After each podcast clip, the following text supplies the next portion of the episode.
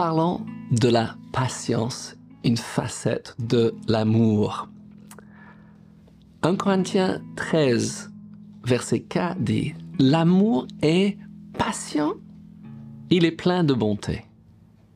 L'amour est patient, il est plein de bonté. Je veux parler avec vous aujourd'hui de la patience. Je trouve ce, ce sujet absolument extraordinaire. Pourquoi? Parce que j'entends les gens dire tout le temps, mais je suis impatient, c'est comment je suis. Vous savez, si nous sommes nés de nouveau, Dieu a changé notre esprit, il a changé notre caractère. Et vous savez, même changé en quelque part notre personnalité, mais le fruit de l'esprit, c'est la patience. Gloire à Dieu. Nous avons appris déjà, on a déjà parlé de cela, que le fruit ne pousse pas.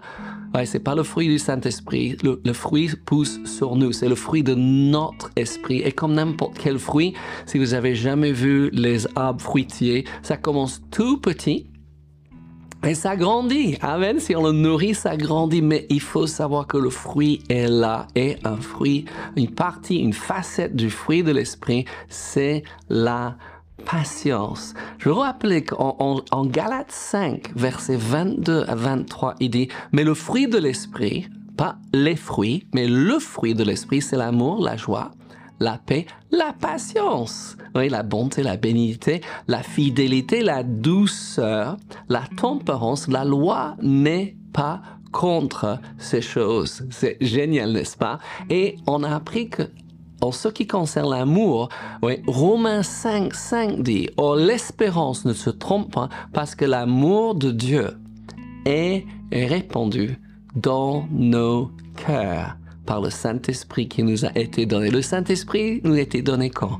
Quand nous sommes nés de nouveau. Il a changé notre cœur de pierre dans cœur de chair. Notre cœur aujourd'hui bat avec Dieu et nous avons reçu l'amour de Dieu ah ben, vous voulez dire ça avec moi? J'ai reçu l'amour de Dieu dans mon cœur quand j'ai accepté Jésus comme mon Seigneur et Sauveur. Donc, si nous avons reçu cet amour dans notre cœur, nous avons reçu la patience. Alléluia. Avec la patience va nous aider, oui, d'une façon extraordinaire. Et comme je dis, c'est un, sujet qui vraiment euh, me, me, me, me, brûle aujourd'hui dans mon cœur.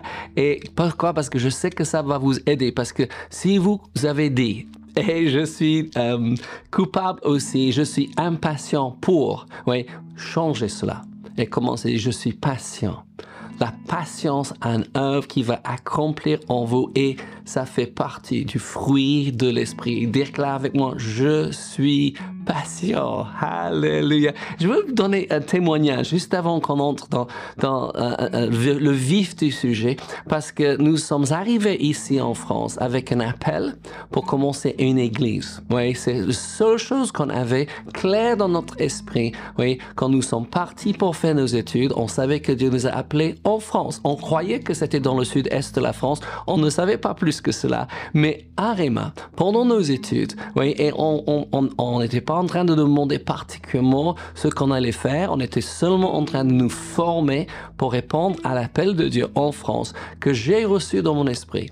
Oui, que j'étais pasteur et Laura a reçu qu'on devrait nous établir à Nice et on devait oui, commencer une église qui allait s'appeler Victoire Centre Chrétien. Donc nous sommes venus avec cette intention, avec ce seul but, mais une fois que nous sommes établis ici, Dieu a mis deux autres choses très clairement dans notre esprit. Et je ne parle pas de, de instantané, des mois après que nous avons commencé l'église, on a ressenti qu'il fallait euh, traduire les livres d'enseignement qui nous ont tellement impactés. Et on a commencé de faire ça. Et aussi, quelque chose qui a commencé de tourner en nous, c'est qu'il fallait former les autres pour l'appel de Dieu exactement comme nous avons été formés.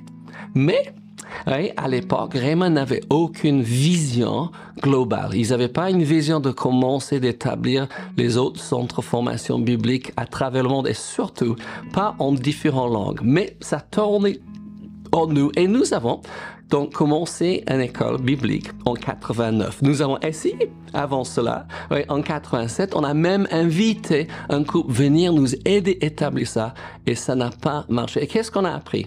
On a appris qu'il faut avoir de la patience. moi je suis en train de vous parler, je sais ce matin parce qu'on a des choses qui tournent en nous et on a le désir de le faire.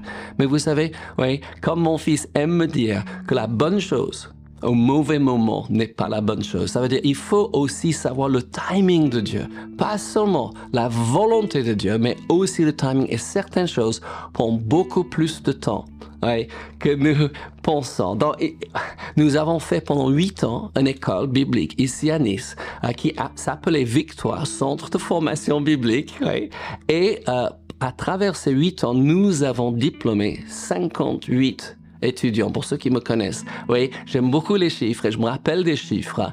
Et, euh, et j'ai pensé à ça ce matin tellement fort parce que j'étais impatient pour le faire. Ça nous a pris du temps pour le faire, mais je savais que ce n'était pas ça.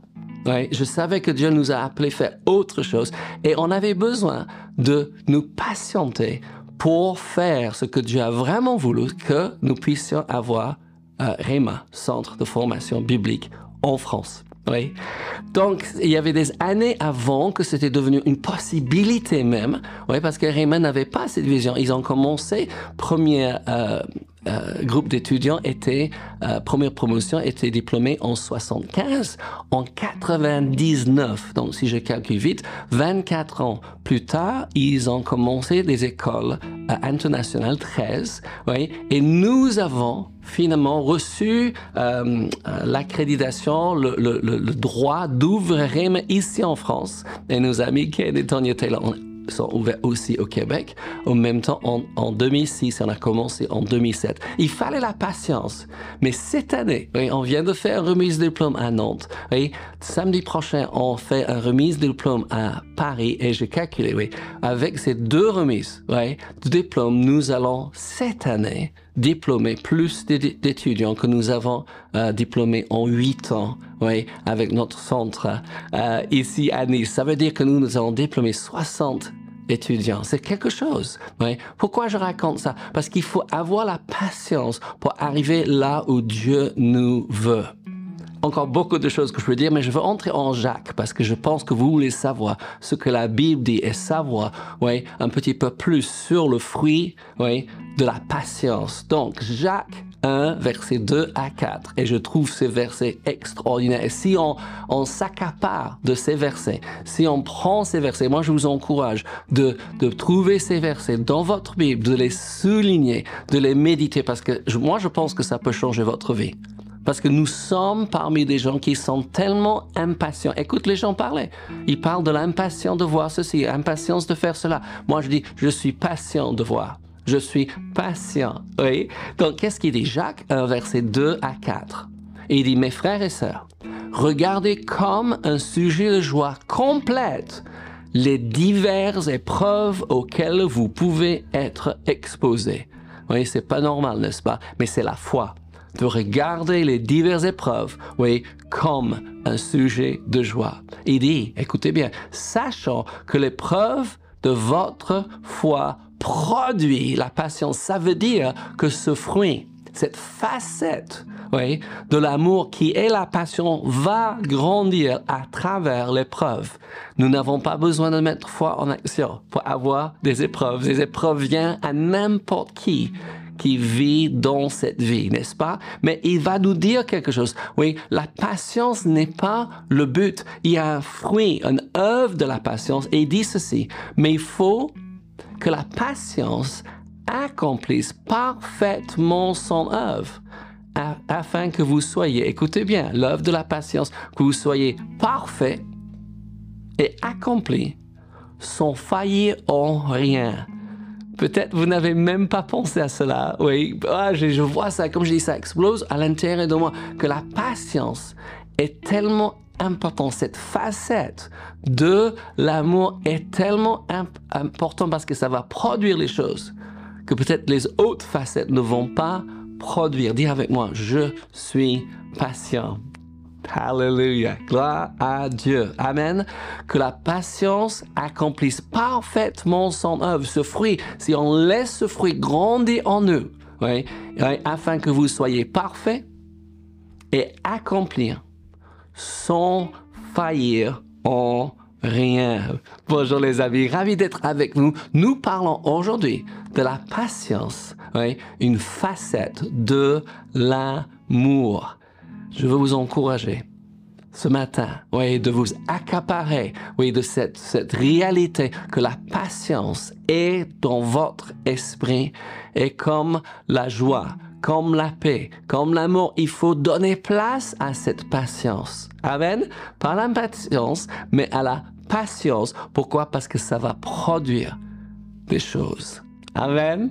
Donc, on, décidez, comme chaque jour je suis avec vous, je vous dis, décide d'être encouragé. Et surtout, d'encourager les autres. Romains 12, verset 12. La Bible a beaucoup de choses à dire oui, en ce qui concerne la patience. Il dit, réjouissez-vous en espérance.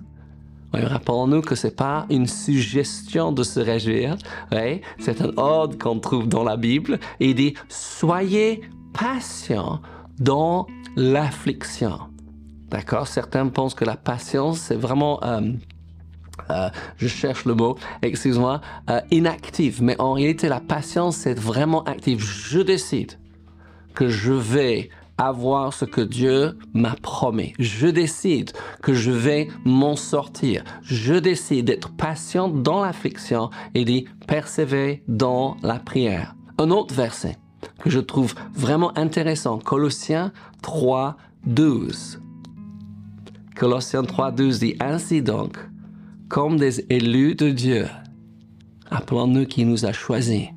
Il nous a choisis, dit Jean 15, oui, pour aller porter du fruit et du fruit qui demeure. il dit Ainsi donc, comme des élus de Dieu, saints, bien-aimés, revêtez-vous d'entrailles de miséricorde, de bonté, d'humilité, de douceur et de patience oui, ça se ressemble à Galates 5, 22, n'est-ce pas? Le fruit de l'esprit est, on parle aujourd'hui, la patience.